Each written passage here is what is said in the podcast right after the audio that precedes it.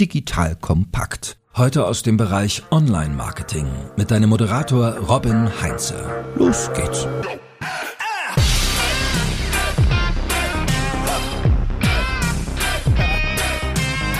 Nicht alles, was zählt, kann man zählen. Und nicht alles, was man zählen kann, zählt. So dieser etwas verschachtelte, komplexe Satz von Albert Einstein ist eine wunderbare Einleitung in das heutige Thema. Hi, ich bin Robin Heinze, Mitgründer und Geschäftsführer der Online-Marketing-Agentur Morefire. Und wenn du wissen möchtest, welche Zahlen für dein Online-Marketing wirklich zählen, dann bleib dran. Denn es ist mir eine große Freude, meine kompetente Kollegin Martina an meiner Seite zu haben. Martina ist bei uns beim Morefire Expertin für Webanalyse und wird dir verraten, wie du die richtigen Kennzahlen und KPIs für die Optimierung deines Online-Marketing findest und wie du daraus ein Reporting baust, das für alle Stakeholder die richtigen Informationen liefert. Danke, dass du dir die Zeit für unsere Hörerinnen und Hörer und auch für mich nimmst, liebe Martina. Ja, hi Robin.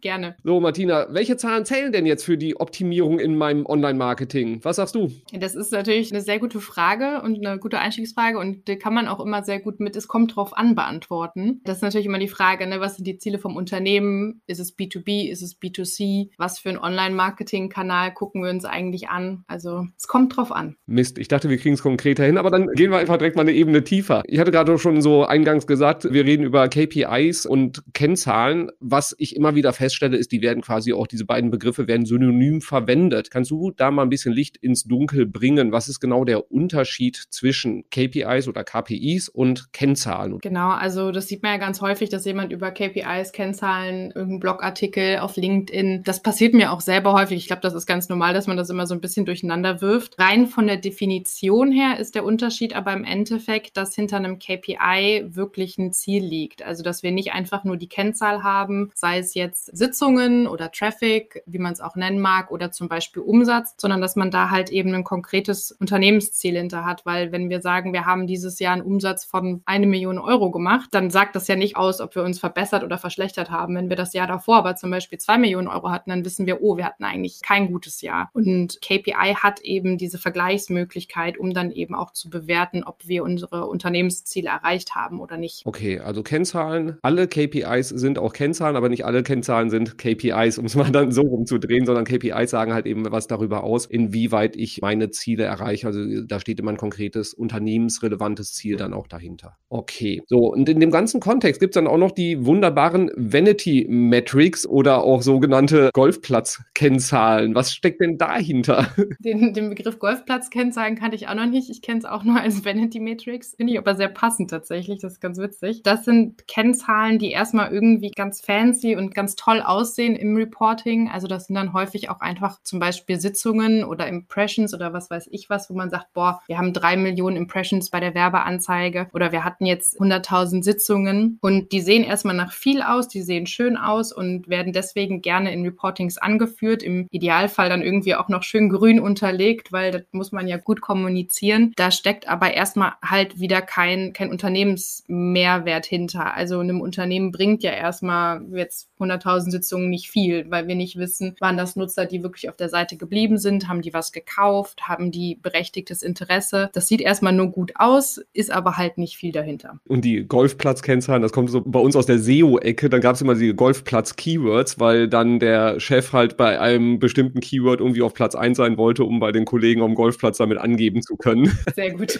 genau, äh, Vanity Metrics ist dann, glaube ich, der etwas professionellere Begriff dann dafür. Wenn wir jetzt draufschauen auf so diese Kennzahlen und KPIs, die wir im Marketing, insbesondere im Online-Marketing verwenden, sind die bei allen Unternehmen gleich oder haben wir da ja auch große Unterschiede? Wie gehst du an so ein Thema ran, wenn du das für so ein Unternehmen erarbeitest oder besprichst mit denen? Genau, also ich denke, das Wichtigste ist immer die Kommunikation und im Idealfall, gerade wenn man in, auf Agenturseite arbeitet, haben die Ansprechpartner natürlich schon ihre konkreten Ziele, die haben ihre KPIs, die haben ihre Kennzahlen. Das ist aber natürlich in der richtigen Welt ganz häufig nicht so. Und da ist, denke ich, ganz gut, erstmal mit den Basics zu starten, also das Unternehmen wirklich zu verstehen, sich auch ruhig mal länger was vom Ansprechpartner zu erzählen lassen, bisschen tiefer in die Materie einzutauchen und dann zu schauen, ist es ein B2B-Unternehmen, ist es ein B2C-Unternehmen, haben wir vielleicht auch ganz klar einfach einen E-Commerce-Shop, der jetzt Klamotten verkauft, dann ist es ja relativ einfach zu sagen, okay, wir wollen natürlich eine Umsatzsteigerung oder eine Kostensenkung haben. Bei einem B2B-Unternehmen, was irgendwelche Softwarelösungen anbietet und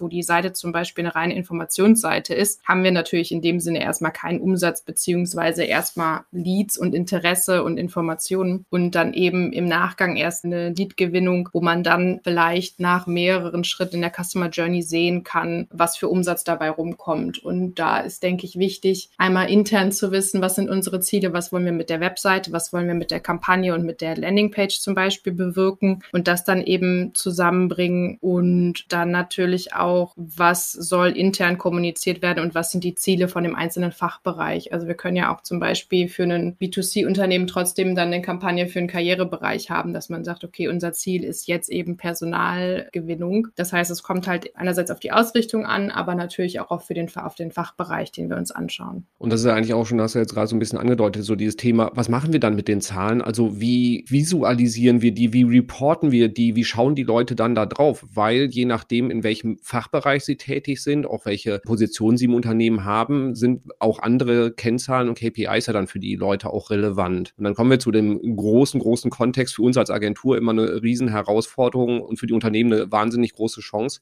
Reportings so zu machen, dass sie halt eben auch wirklich kluge Handlungsabfolgen dann daraus generieren können, also dass sie mit den Zahlen auch arbeiten können. Wie gehst du an das Thema Reporting dran, wenn ein neuer Kunde vor dir steht und sagt so, ich brauche ein Reporting? Das ist äh, natürlich nicht nur, dass man da im Idealfall Handlungsempfehlungen daraus ableiten kann, sondern dass erstmal überhaupt reingeschaut wird. Das ist ja so das erste Problem, ne? dass das dann auch wirklich, weil ich glaube, es gibt leider sehr viele Reportings, die irgendwann mal mit sehr viel Aufwand gemacht wurden, die seit zwei Jahren nicht mehr angefasst wurden und irgendwo herumdümpeln. Ja, dann wird jede Woche die Excel-Tabelle rübergeschickt, die nicht geöffnet wird dann. Genau, da, da müsste man eigentlich mal die, die Öffnungsrate nach kontrollieren und nachhalten. Aber grundsätzlich würde ich damit starten, dass wir erstmal fragen, okay, wer soll denn in das Reporting reinschauen? Also ist das jetzt ein Reporting für meinen Ansprechpartner direkt, der zum Beispiel mehr auf der operativen Ebene unterwegs ist, oder ist es halt zum Beispiel fürs Management oder sogar für die Geschäftsführung? Das heißt, muss er intern Daten kommunizieren und da soll halt eben reingeschaut werden. Das heißt, je nachdem, wer der Nutzer ist, müssen wir natürlich entscheiden, auf was für einer Detailebene wir arbeiten. Also weil mein Ansprechpartner direkt, der vielleicht auch für die SER-Kampagnen zuständig ist, den interessieren dann natürlich konkrete Kampagnendetails, welche Kampagne, welches Keyword, wann, wie am besten performt hat. Aber das interessiert ja zum Beispiel das Management oder die Geschäftsführung dann nicht. Die möchte dann irgendwie die wichtigsten Zahlen, die fürs Unternehmen relevant sind, auf einen Blick, wollen da kurz reinschauen, haben klischeemäßig auch wenig Zeit und vielleicht auch nicht ganz so viel Ahnung von den Online-Marketing-Sachen, sondern interessieren sich dann nur für Umsatzkosten und halt noch den Return on Ad Spend zum Beispiel, also den, den ROAS. Und das war's. Also die wollen dann nur wissen, haben wir Geld verloren, haben wir Geld gewonnen oder haben wir Leads gewonnen oder nicht. Und ich glaube, damit kann man immer ganz gut starten, dass man herausfindet, für wen das Reporting sein soll und dann eben gemeinsam entsprechend überlegt, welches Detaillevel da sinnvoll ist, welche Struktur und ähm, welche Kennzahlen und KPIs. Also, wir brauchen, wenn ich das jetzt richtig bei dir verstehe, für jeden Stakeholder eine andere Ansicht im Reporting, eine andere Ansicht im Dashboard. Wie gehen wir da konkret vor, um herauszufinden, welche Informationen wir wie strukturiert dann auch in so ein Reporting reinpacken? Wie baust du das auf? Kommt drauf an, ob man zum Beispiel auch sagt, wir packen alles in ein Dashboard oder in ein Reporting oder jeder Stakeholder bekommt ein eigenes, aber das würde ich zum Beispiel immer einfach individuell klären. Grundsätzlich haben wir uns aber angewöhnt, gewöhnt, mit einem, ich nenne es jetzt mal journalistischen Ansatz irgendwie zu arbeiten, so wie eben Journalisten auch ihre Artikel aufbauen, dass man sagt, okay, das Wichtigste zuerst, also bei dem Artikel zum Beispiel, wer, wann, was, wo, wie, also die klassischen W-Fragen. Und bei uns eben, dass wir sagen, okay, wir starten immer mit den KPIs, also den wichtigsten Kennzahlen, wo wir wirklich einen Unternehmenswert hinter haben, wo wir wissen, die müssen wir vergleichen und da wollen wir uns verbessern und dann das Ganze weiter ins Detail runterbrechen, also dass man an erster Stelle eben die KPIs KPIs hat, danach ergänzende Kennzahlen, die dann zum Beispiel noch weitere Hinweise auch über die, auf die Performance geben, die auch nochmal helfen können, die KPIs besser zu deuten, die jetzt aber kein konkretes Ziel dahinter haben. Also das sind dann häufig sowas wie zum Beispiel Kampagnen-Performance-Kennzahlen, die es dann bei Google Ads gibt. Und dann als letzten Step kann man eben noch weitere Details hinzufügen, die dann das Ganze abrunden. Aber das ist dann immer sehr individuell gesehen, aber dass man so diese Grundstruktur hat, dass man eben natürlich das Wichtigste zuerst, das sind die KPIs, dann ergänzende Kennzahlen, die helfen, das Ganze noch besser zu beleuchten und alles, was interessant sein könnte, wenn man denn genug Zeit hat, um da mal reinzuschauen, das dann eben als letzten Punkt. Ja, aus, aus eigener Erfahrung, ich bin ja auch bei uns quasi Stakeholder für das Thema Marketing. Ich habe dann halt eben auch so mein eigenes Dashboard hier, was sich immer direkt mit öffnet, wenn ich Chrome als Browser öffne geht sofort ein Tab mit dem Dashboard auch mit auf, wo ich dann auch wirklich oben die, die relevantesten Zahlen habe. Und wenn ich merke, so irgendwo passt was nicht von den Ergebnissen her, unsere SEA-Kampagnen laufen nicht so, wie, wie das eigentlich sein sollte. Also irgendwie die, die KPIs stimmen nicht so, wie ich sie gerne hätte. Dann merke ich halt eben auch, dann gehe ich oft ein paar Tabellenblätter tiefer und äh, gehe tiefer in die Kampagnen auch rein und grabe da dann halt eben und suche nach den Informationen. Aber wenn alles so nach Plan läuft, dann gehe ich auch gar nicht tiefer rein. Und dementsprechend bin ich sehr happy, auch dann dann über genau diese Struktur, die wir da haben.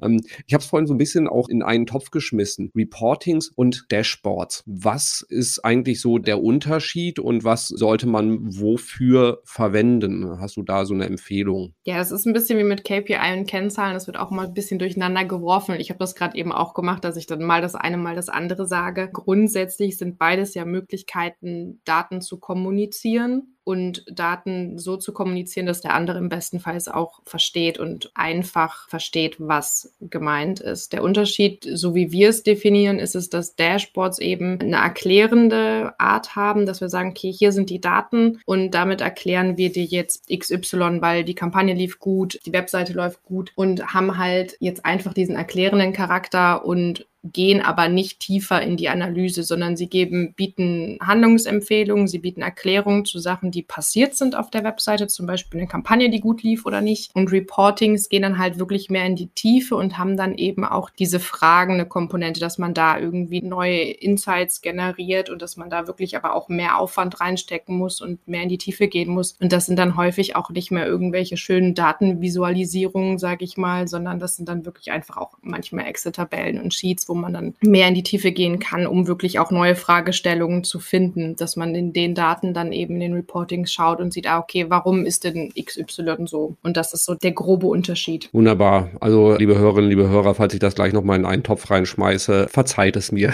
Mache ich ja genauso. Und ich würde aber auch mal behaupten, so 90 Prozent der Sachen, die wir für Kunden machen oder die auch einfach häufig angefragt sind, sind auch die erklärenden Dashboards und jetzt gar nicht wirklich die, die tiefen Analysen. Das passiert dann eher im Hintergrund und wird jetzt auch nicht angefragt direkt. Apropos Dashboards, wir bereiten auch gerade, also auf Basis von dem Dashboard, was wir für uns selber auch mal gebaut haben, was sehr umfangreich ist, ein Muster-Dashboard vor, was wir halt eben dann auch gerne mal vorzeigen können. Einfach, dass ihr, wenn ihr Interesse daran habt, ein bisschen Inspiration bekommt, was man alles reinpacken kann und wie tief und wie komplex sowas sein kann, aber halt eben auch wie einfach dann trotzdem strukturiert. Das ist noch nicht ganz fertig, noch nicht ganz vorzeigbar. Wenn Interesse besteht, gerne einfach eine E-Mail an mich schicken, dann sage ich Bescheid, sobald das online ist. So viel dann erstmal dazu. Aber jetzt gehen wir noch mal eine Ebene tiefer, weil du hast vorhin auch schon gesagt, so je nach Unternehmen können die Kennzahlen und die KPIs sehr stark variieren. Also E-Commerce Shop, ne, Return on Ad Spend, solche Sachen, wie es auch die Marge, Deckungsbeitrag, das sind so Kennzahlen, wobei hingegen dann im B2B-Bereich, wie viel Marketing Qualified Lead, wie viel Sales Qualified Lead, wie viel Pipeline erwächst daraus etc. Das können dann die KPIs sein. Aber wir haben ja auch dann noch völlig unterschiedliche Marketingkanäle. So gibt es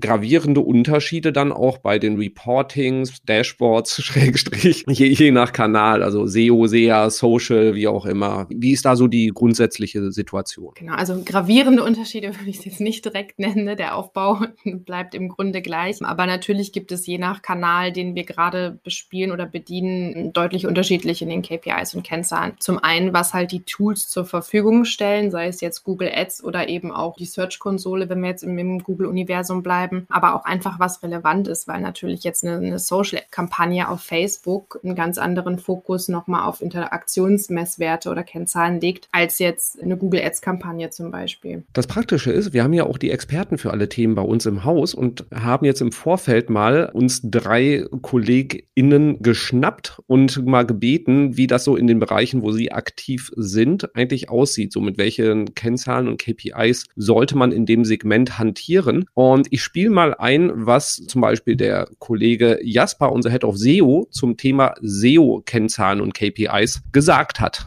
Hinsichtlich Kennzahlen, also direkten messbaren Werten, würde ich zunächst mal damit beginnen, organische Keyword-Rankings zu nennen. Diese dann aufgesplittet in Cluster, abgeleitet vom Relevant Keyword Set, also nicht zwangsläufig bezogen auf Einzelrankings. Hier kann es dann zum Beispiel sinnvoll sein, die in Top 10, 20 oder 100 Rankings zu unterteilen, woraus sich natürlich die Definition einer Projektsichtbarkeit ableiten lässt. Darüber hinaus ist es auch sinnvoll, sich in der Search Console Leistungsdaten anzuschauen, zum Beispiel Impressions, Klicks oder die CTR. Auch Performance-Metriken sollten aber hinzugezogen werden, wie zum Beispiel Lade Ladezeiten und die Serverantwortzeit, die Core Web Vitals, die Entwicklung von Status Codes oder die Indexierungsquote zur Auswertung des Crawlings. In Bezug auf KPIs kann und sollte die Erfolgsmessung in jedem Fall darauf basieren, den organischen Traffic auszuwerten. Zum Beispiel, indem der Traffic nach Seitenbereichen oder Unterseiten bzw. URLs segmentiert wird und dann in Zusammenhang mit relevanten Ranking-Entwicklungen betrachtet wird. Darüber hinaus sind ganz entscheidend aber natürlich auch Leads und Sales sowie Umsatz über Organic. Den Sichtbarkeitsindex würde ich jetzt letzten Endes am ehesten im Kontext der Vanity Metrics, also Metriken ohne spezifische Zielführung nennen, was aber nicht bedeutet, dass er keinen Zweck erfüllt, aber eben in erster Linie zu Analysezwecken, Wettbewerbs Vergleichen oder der Interpretation von Algorithmus-Updates dient und nicht zur Erfolgsmessung. So, das war ein wilder Ritt durch die SEO-relevanten Kennzahlen und KPIs. War vielleicht so ein kleines bisschen nerdig an manchen Stellen, kann das sein? Ja, genau, das ist ja das, der, der Klassiker beim SEO, dass wir da natürlich auch super technische Kennzahlen haben, die man jetzt nicht unbedingt auch bei den anderen Dienstleistungen hat, dass wir dann auch eben jetzt nicht nur schauen, okay, wie, wie verhalten sich die Nutzer auf der Seite, sondern eben auch, wie ist die reine technische Performance von der Website aus SEO-Sicht, ne, dass man da eben diesen Aspekt noch mit drin hat, was jetzt zum Beispiel dann äh, Core Web Vitals oder ähnliches sind. Aber ich meine, bekannte Zahlen kamen dann, dann doch am Ende noch glücklicherweise auch für Nicht-SEOs, also sowas wie Leads oder Sales sind dann doch auch da dann die relevanten KPIs dann natürlich mit, mit Fokus darauf, wie das mit im organischen Traffic halt eben dann auch generiert worden ist. Und so haben wir es bei uns halt eben auch aufgebaut. Also der organische Traffic an sich ist eine wahnsinnig wichtige Kennzahl, aber natürlich gucken wir unterm Strich dann drauf, wie viele Leads kommen dann auch dann darüber. Vom SEO wandern wir mal weiter, weil eng mit SEO verzahnt ist ja auch so dieses ganze Thema Content Marketing. Marketing. Und da hat der Stefan uns ein paar Impulse gegeben. Und zwar liegt hier dann auch der Fokus bei dem, so wie er es betrachtet hat, halt auch auf der Customer Journey, wo wir ja mit dem See, Think, Do, Care Framework arbeiten. Aber bevor ich da ein bisschen zu viel vorgreife, spiele ich dir mal vor, was der Stefan sagt. Dann bin ich mal auf deine Interpretation gespannt. Hi, ich bin Stefan. Ich arbeite im Ghost-Bereich und darf euch heute kurz ein paar Worte über die wichtigsten KPIs im Content Marketing vorstellen. Aus meiner Sicht ist doch das Wichtigste im ersten Schritt zu verstehen, dass sich die KPIs und Kennzahlen entlang des Kaufentscheidungsprozesses immer weiter verändern. In der ersten Phase ist aus meiner Sicht der wichtigste KPI der Traffic. Also so Kennzahlen wie organischer Traffic und oder Paid Traffic geben uns eine Auskunft darüber, wie häufig ein Blogbeitrag gelesen wird. Aber das ist aus meiner Sicht nur die halbe Wahrheit. Ich finde es andererseits auch wichtig zu erfahren, wie gut der Blogbeitrag bei deiner Leserschaft ankommt. Deshalb sollten so Kennzahlen wie Absprungrate, die die Verweildauer und die Scrolltiefe auch eine gute Aussagekraft über die Inhaltsqualität liefern. In der nächsten Phase, in der Think-Phase, steht aus meiner Sicht die Interaktion mit der Webseite im Vordergrund. Also wie häufig wird ein E-Book heruntergeladen oder von mir aus eine Case Study heruntergeladen? Wie sieht die Downloadrate und die Verweildauer aus? Und hier sich vielleicht auch nicht nur auf die KPIs auf der Webseite beschränken, sondern auch sich die E-Mails sich mal anschauen. Dabei auch auf Kennzahlen wie die Öffnungsrate oder auf die CTR achten. In der letzten Phase, in der Do-Phase, geht es zuletzt um den Abschluss einer bestimmten Dienstleistung oder dem Produkt. Hier finde ich doch die wichtigste Kennzahl, die Konversationsrate, die eine wichtige Rolle im Content Marketing spielt. Stefan hat auch ein paar spannende Zahlen noch zusätzlich ergänzt. Genau, und ich finde, das, was, was er sehr gut gemacht hat, ist das Ganze in die, die Customer Journey oder in diese verschiedenen Phasen anzubinden, wo man dann ja auch ganz gut sehen kann, gerade SEO und Content Marketing sind ja viel auch erstmal in der See- und der Think-Phase unterwegs, wo wir jetzt auf den ersten Blick natürlich noch nicht die harten Unternehmenszahlen haben, keine Leads und ähnliches, die aber natürlich nicht desto trotz wichtig und relevant sind und dass man da eben sagt, okay, wir gehen natürlich erstmal auf den Traffic, macht auf jeden jeden Fall Sinn, genauso wie dann im nächsten Schritt bei der Think-Phase ähm, sich anzuschauen, wie ist die Verweildauer, wie ist die Absprungrate und wo ich auch immer sagen würde, wichtig in Kombination eben mit der Scrolltiefe, dass wir uns jetzt nicht einfach nur die Absprungrate anschauen, weil die erstmal wenig aussagekräftig ist, aber dass man die eben in den Kontext mit den anderen Kennzahlen sieht. Ich glaube, das Thema Absprungrate wird schon ewig und tausendmal durchgekaut, was die eigentlich bedeutet und warum man die nicht einfach immer so für voll nehmen darf, weil das ja auch immer variiert, was für eine Seite man sich auch gerade anschaut. Trotzdem bin ich der Meinung, dass man sie sich natürlich anschauen sollte, gerade wenn man halt einen Vergleichswert für die gesamte Website hat und das Ganze dann in Kombination mit der Scrolltiefe und der Zeit auf der Seite sieht, macht das durchaus Sinn und da kann man auch Informationen über die Performance von dem Content ableiten. Und dann eben auch ganz schön, weil Content Marketing ja da auch immer dann klischeemäßig, okay, hat das überhaupt einen Einfluss auf unser Unternehmensumsatz, dass man dann eben sagt, okay, ja, wir haben Downloads, die können wir tracken, die können wir mit in, in Kombination setzen, E-Mail-Öffnungsraten können wir mit reinsetzen und am Ende natürlich auch den Lead. Und ich finde das sehr stimmig und sehr gut an der, an der See Think Do Care an dem Modell erklärt. So. Genau, wir haben bei uns halt eben auch so ein Reporting gebaut, wo wir bei jedem einzelnen Blogartikel halt eben auch sehen können, wie tief scrollen die Leute, wie viele gehen bis 25 Prozent, 50 Prozent, 75 Prozent. Und das ist auf Basis des einzelnen Blogartikels meistens gar nicht so spannend. Also so kann, kann ich jetzt keine großen Ableitungen machen, aber wir können halt ganz gut Cluster bilden und sagen, Artikel, die eine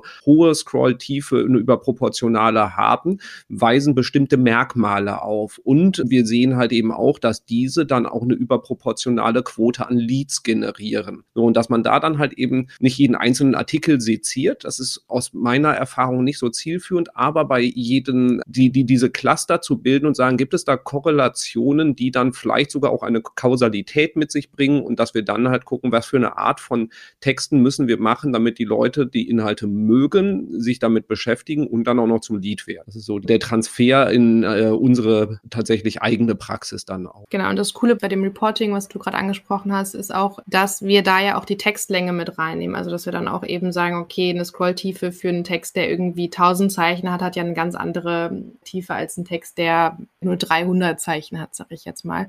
Das finde ich eigentlich eine ganz coole Lösung, dass man da eben dann das noch mit reinnimmt als Faktor, dass man auch prüfen kann, okay, performen jetzt zum Beispiel deutlich längere Artikel mit mehr Inhalt besser oder eher kürzere. Genau, und jetzt kommen wir mal zu einem komplett anderen Themengebiet, äh, wo es auch eine ganze Reihe an spannenden Kennzahlen gibt, nämlich das ganze Thema Social Media. Und da hat die Hasa uns mal ein paar Zahlen um die Ohren geworfen und dann bin ich wieder gespannt auf deine Einschätzung dazu. Social Media ist sehr anfällig für sogenannte Vanity Metrics, also sowas Follower, Klicks, Likes, äh, absolute Reichweiten. Grundsätzlich kann man sagen, dass man jeden Post und jede Kampagne natürlich abhängig vom Ziel da bestimmte Kennzahlen, Metriken zuordnen kann, die sinnvoller sind als andere. Bei organischen äh, Posts ist es immer sehr sinnvoll, sich ähm, die Engagement Rate anzugucken und da auch zu gewichten zwischen unterschiedlichen Engagements, also vielleicht eine Kommentierung oder ein Save höher zu gewichten oder ein Share als ein einfaches Like beispielsweise. Und auch bei dem sich anzuschauen, erreichen wir auch Leute außerhalb unserer Followerschaft, also entsteht eine gewisse Viralität sozusagen. Das kann man sich auch immer anschauen, wenn das Ziel der Posts auch ist,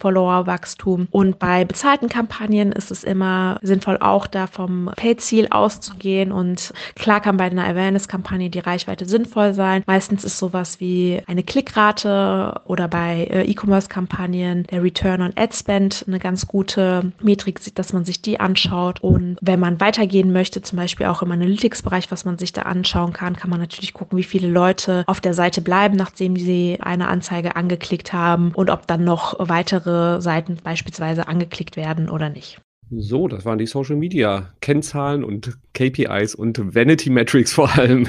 Ja, das hat sie ja direkt in den Raum geworfen, sage ich mal. Ist aber leider natürlich bei, bei Social Media auch häufig der Fall, dass man erstmal sowas wie, wie Follower irgendwie als Vanity oder Golfplatzmetrik nimmt. Das hat sich ganz richtig definiert. Und natürlich ist das Spannende bei Social Media dann auch immer, dass wir einmal die, die organischen Posts haben und die organische Performance und dann natürlich die von Kampagnen. Und bei den Kampagnen deckt sich, äh, gerade wenn man sich die Daten Daten in Analytics anschaut, natürlich einiges mit, mit Google Ads zum Beispiel. Und da hat man dann natürlich auch direkt wieder Budget, Umsatz dahinter oder beziehungsweise Kosten dahinter, die man im Blick haben sollte. So, jetzt haben wir die Bereiche SEO, Content und Social Media uns angeschaut. Und natürlich gibt es in jedem Bereich auch noch andere Kennzahlen, KPIs. Also wenn wir Affiliate Marketing uns im Detail anschauen, wenn wir E-Mail Marketing tiefer mit reingehen, der Stefan hat so ein bisschen angeschnitten, aber da, auch da sieht es im E-Commerce dann ja schon wieder auch anders aus. Im Bereich Google Ads oder SEA im Allgemeinen haben wir natürlich auch viele Kennzahlen, wobei Hasa auch dann die Überschneidungen sind, was Paid-Kampagnen angeht. Wie du es auch gesagt hast, mit Budget, mit, mit ROAS, Turn on Ad Spend oder Kur, die Kosten-Umsatz-Relation etc. Also das heißt, wir haben für jeden Bereich da so diese speziellen Zahlen. Das Spannende ist natürlich, wie kriegen wir die zusammen aus all den Tools, die wir dann verwenden, aus dem E-Mail-Marketing-System, aus dem Google Ads-Konto, aus Analytics, der Search-Konsole, äh, den Social-Media-Tools etc. So, wie packen wir das alles zusammen? Weil wir haben ja keine Lust, die Daten irgendwie händisch da rauszuziehen, in eine Excel-Tabelle zu packen und dann an den Verteiler zu schicken, weil die Zeiten sollten langsam vorbei sein, oder? Wir arbeiten eigentlich hauptsächlich mit Data Studio, da es eben den Vorteil hat, das ist einmal im Google-Universum, das heißt für Google Ads-Kampagnen und für die Search-Konsole gibt es da direkt eine Anbindung. Da müssen wir uns aber auch für Excel-Sheets, gibt es halt eine direkte Anbindung. Da müssen wir erst nicht noch was basteln.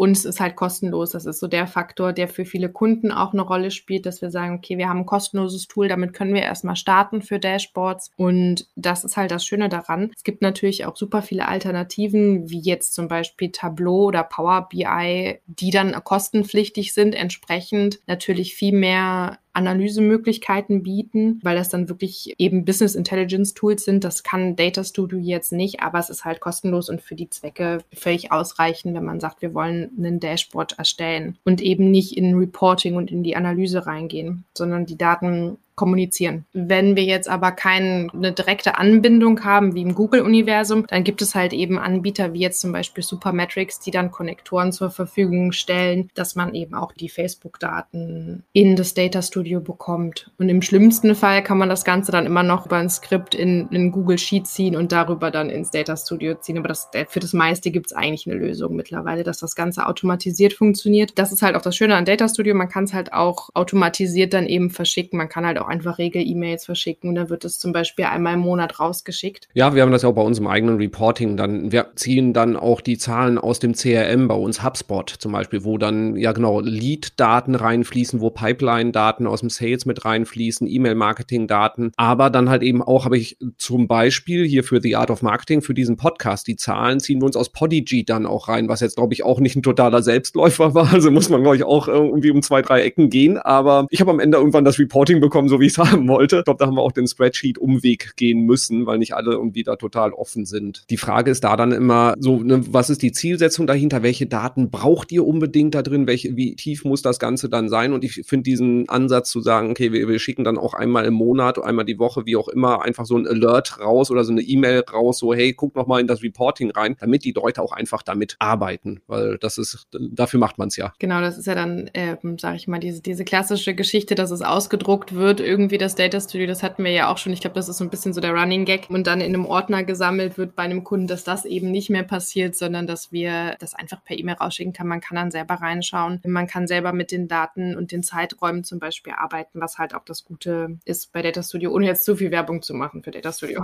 Aber es ist halt toll. Ja, also ich mag es auch, weil die Möglichkeiten halt eben das so zu designen, auch wie man das gerne hätte, sind sehr schön. Und auch ein anderer Running Gag bei uns war, das war, glaube ich, bei einem Kunden, wo dann das Data Studio Dashboard im Flur hing und jeder halt eben dran vorbeigehen konnte. Und das war dann auf den zweiten Blick ist uns dann aufgefallen, alle Pfeile nach unten waren auch grün, weil die waren früher rot und dann gab es immer viel mehr Rückfragen in der Marketingabteilung. Seit die Pfeile nach unten auch grün waren, hat kaum noch jemand nachgefragt, wenn irgendwelche Zahlen nicht in die richtige Richtung gingen. Also man kann da auch ein bisschen Stakeholder, sage ich mal, variable informieren. Ob das zielführend ist, anderes Thema. Genau, man kann auf jeden Fall ein bisschen tricksen, empfehlen wir natürlich nicht. Was sind denn so typische Fehler, die man eigentlich machen kann, wenn es darum geht, so ein Reporting oder ein Dashboard aufzubauen? Genau, sowas, dass man eben auf diese Kleinigkeiten nicht achtet, dass dann zum Beispiel der, der Fall nach oben grün ist, obwohl wir jetzt von den Kosten sprechen, dass wir sagen, ja, okay, steigende Kosten sind jetzt irgendwie nicht grün, nicht positiv. Das sind so diese Klassiker, diese Details. Dann natürlich die Struktur. Das ist auch häufig der Fall, dass man dann einfach wirr alles